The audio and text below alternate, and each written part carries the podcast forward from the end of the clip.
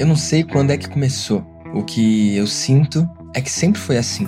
Eu lembro que as outras crianças falavam: quando eu crescer, quero ser advogado, quando eu crescer, quero ser astronauta. E eu falava que eu ia ser dono das empresas Vitinho. E qualquer coisa que eu via no mundo que eu achava que eu podia fazer melhor, eu falava que as empresas Vitinho iam fazer também. Qualquer nicho, qualquer área, qualquer coisa que eu via que eu achava que não estava funcionando como devia, eu falava para minha mãe, para minha avó, que as empresas Vitinho ia consertar aquilo ali, ia fazer diferente quando fosse o momento. E sei lá quantos anos eu tinha. Quantos anos você tinha quando você percebeu que era diferente das outras crianças? Eu sou Vitor Damasio e esse é o VDcast, o podcast para você que vive ou quer viver dos seus negócios digitais.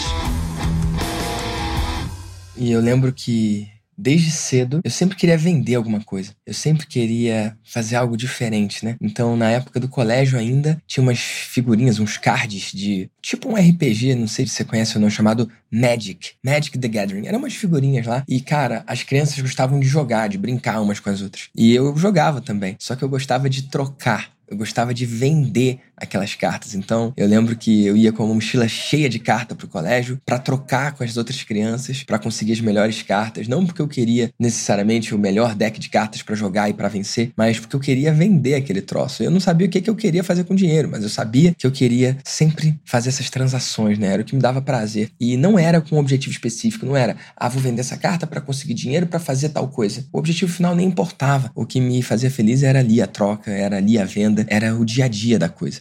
Muito doido, cara, olhar para trás e lembrar que desde novo eu já empreendia, né? De uma forma ou de outra, eu tava querendo construir alguma coisa diferente. Enquanto a galera jogava futebol, eu ficava bom em um troço totalmente específico, totalmente diferente do que as outras pessoas estavam fazendo, né? E apesar disso, eu me formei nessa escola super tradicional no Rio de Janeiro, Colégio de São Bento, e na hora de escolher uma faculdade, mesmo desde cedo sabendo que eu era diferente, a minha família me deu três opções. Na verdade, eles viraram e falaram: Olha, Vitor, você pode fazer a faculdade que você quiser, desde que seja direito, engenharia ou medicina. E é muito doido isso, né? Porque eu lembro quando eu cheguei em casa e falei: mãe, quero fazer filosofia. Vó, quero fazer filosofia. Meu irmão, eu quase apanhei naquele troço. Eu não sei quem mais já passou por isso, né? De querer fazer uma coisa, mas a pressão dos pais ou a pressão social te levar para um caminho diferente. E entre direito, engenharia e medicina, que eram as minhas escolhas, direito foi o que eu acabei escolhendo. Já que eu acho que não ia dar conta desse lance de ser médico, eu acho que é uma responsabilidade muito grande. Inclusive, são os seres que eu mais admiro no mundo por escolher fazer esse troço. Eu acho a profissão que eu mais admiro no mundo. Tipo, o técnico de informática, ele abre o computador e conserta o computador. O médico abre o ser humano, cara. E conserta o ser humano. Para mim, isso é doido demais. Engenharia não ia ser meu forte por causa dos números. E aí eu escolhi o direito.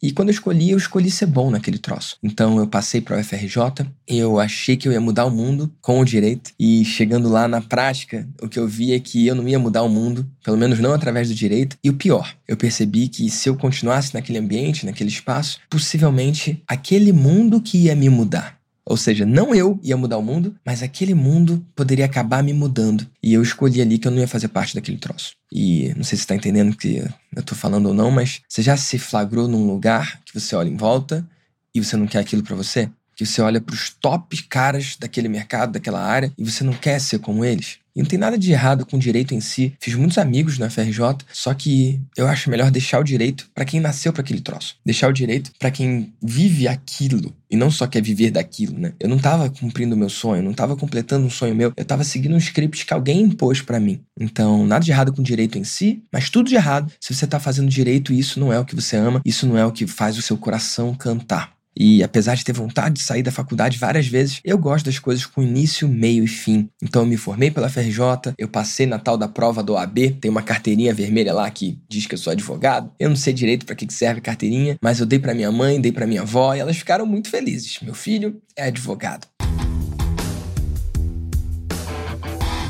Só que o que elas não esperavam é que na faculdade mesmo eu ia me apaixonar. Eu me apaixonei por desenvolvimento pessoal, eu me apaixonei por marketing, eu me apaixonei por vendas, eu me apaixonei pela psicologia, eu me apaixonei por entender como que o cérebro humano funciona e como que a gente toma decisões. Então, durante a faculdade mesmo, eu tinha mais livros sobre desenvolvimento pessoal, marketing, vendas, liderança do que livros de direito. Então era muito doido, porque eu sentia que eu estava na faculdade para cumprir tabela. E mais do que isso, eu queria que aquilo acabasse o mais rápido possível. A UFRJ, direito, é na central do Brasil.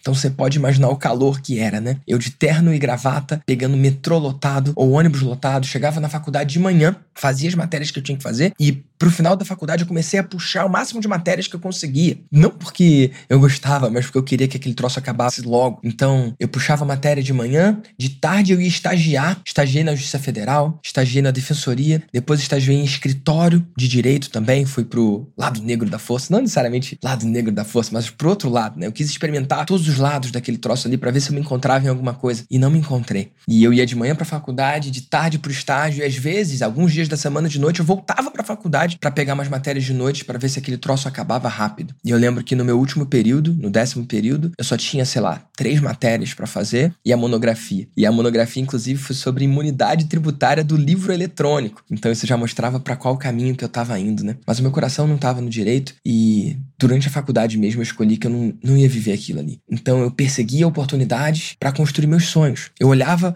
os top caras do direito e talvez eles ganhassem um valor que eu nunca imaginasse ganhar, talvez eles tinham um tipo de vida, status e, sei lá, conquistas que talvez eu quisesse. Só que eu olhava ali e por mais que eu visse prosperidade financeira, cara, eu via duas coisas que me incomodavam.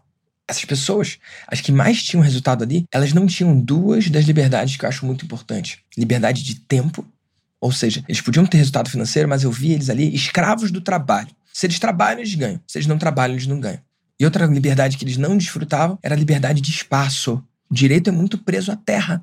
Sacou? Eu lembro que o escritório que eu trabalhava, ele era uma filial de um escritório em São Paulo, e eu tava no Rio. E eu lembro que os advogados tinham um lance que tinham que ter a OAB da cidade ou do estado, nem lembro como é que era, mas tipo, tinha que ter uma inscrição suplementar, uma inscrição extra, alguma coisa assim. Eu pensava que troço preso à terra. Eu lembro que quando a gente tinha algum processo em uma outra cidade, tinha que pedir para um advogado de lá para fazer audiência. Um negócio muito doido, ou mandar o cara. E eu já achava super esquisito, sacou? Porque o mundo já estava conectado e por que que o direito era tão preso à terra? Hoje, pelo que eu ouvi dizer dos meus amigos, um monte de coisa mudou e não é mais assim, né? Até o direito está se adequando ao novo paradigma, né? Mas na época eu ficava incomodado, porque eu via que por mais que eu conseguisse muito sucesso naquela área, a vida melhor que eu podia construir naquela área era uma vida que estava aquém dos meus desejos, dos meus sonhos, do que eu queria construir. Eu podia até conseguir liberdade financeira, talvez, mas certamente ela viria às custas de uma liberdade geográfica e de uma liberdade de tempo. E ali eu tomei uma decisão. Eu pensei, cara, mesmo que eu ganhe menos do que eu posso ganhar, Sacou? Eu prefiro ganhar menos se for para desfrutar de liberdade de tempo e liberdade geográfica. Eu quero poder trabalhar de qualquer lugar. E aí eu conheci as vendas, eu conheci o marketing. E eu lembro que uma coisa me marcou muito, cara. Um menino chamado Daniel Otero, ele tinha, sei lá, 25 anos. E eu vi ele postando em algum lugar na internet que ele ganhava, sei lá, 25 mil. Agora eu não lembro se era 25 mil ou 15 mil. Era um valor que para mim era impensável. E eu olhei para aquele troço e falei, cara, nem sei quem é esse moleque, mas isso me parece algo mais palpável do que construir uma carreira em algo que eu não amo. E aí eu comecei a perseguir isso, né? E eu fui ver o que, que esse menino fazia. E eu lembro que ele tava oferecendo uma oportunidade de negócio e tal. Enfim, eu fui lá pagar para ver, né? E era uma oportunidade de negócio de vendas porta em porta e criação de equipes, né? E cara, eu não tinha nada. E eu me abracei naquilo ali. Sacou? O resumo da ópera era para me envolver com uma empresa de marketing e cara, eu apostei naquilo, eu acreditei naquele sonho e eu adoraria falar que deu certo, né?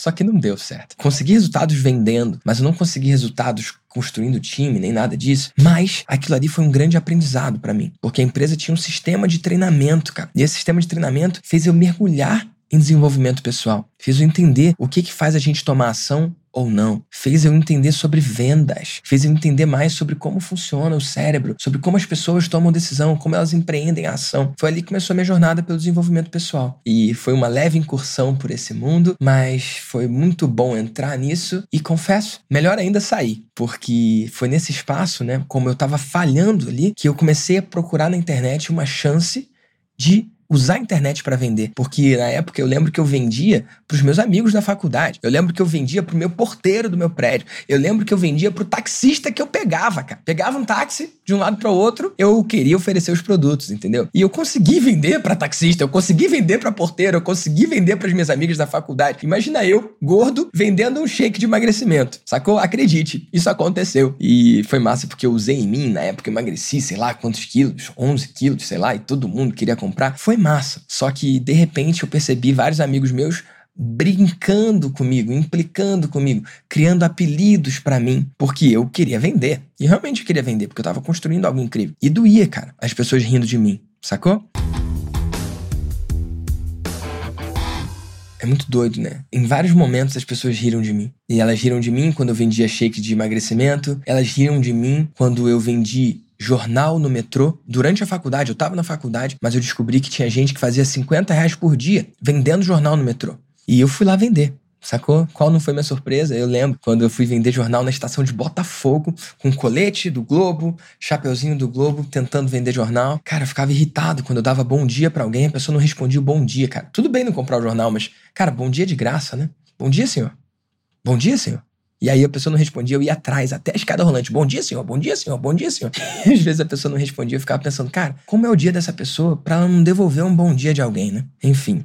Riram de mim quando eu vim de jornal no metrô. Riram de mim quando eu resolvi ser garçom. Eu trabalhei numa maratona de bares no Rio de Janeiro, chamada Pub Crawl, que era uma maratona, né? As pessoas começavam num bar, depois iam para um outro bar, depois iam para outro bar e depois acabavam numa boate. Eu ganhava 70 reais por noite, sacou? Às vezes algum amigo da faculdade ia lá e ria de mim, porque lá eu tinha que servir a cerveja, eu tinha que servir vodka, era o meu trabalho, sacou? E riam de mim. E às vezes era duro lidar com aquilo ali, mas eu sabia que eu estava construindo alguma coisa. E o mais louco é, ninguém que riu de mim hoje tá melhor de vida do que eu.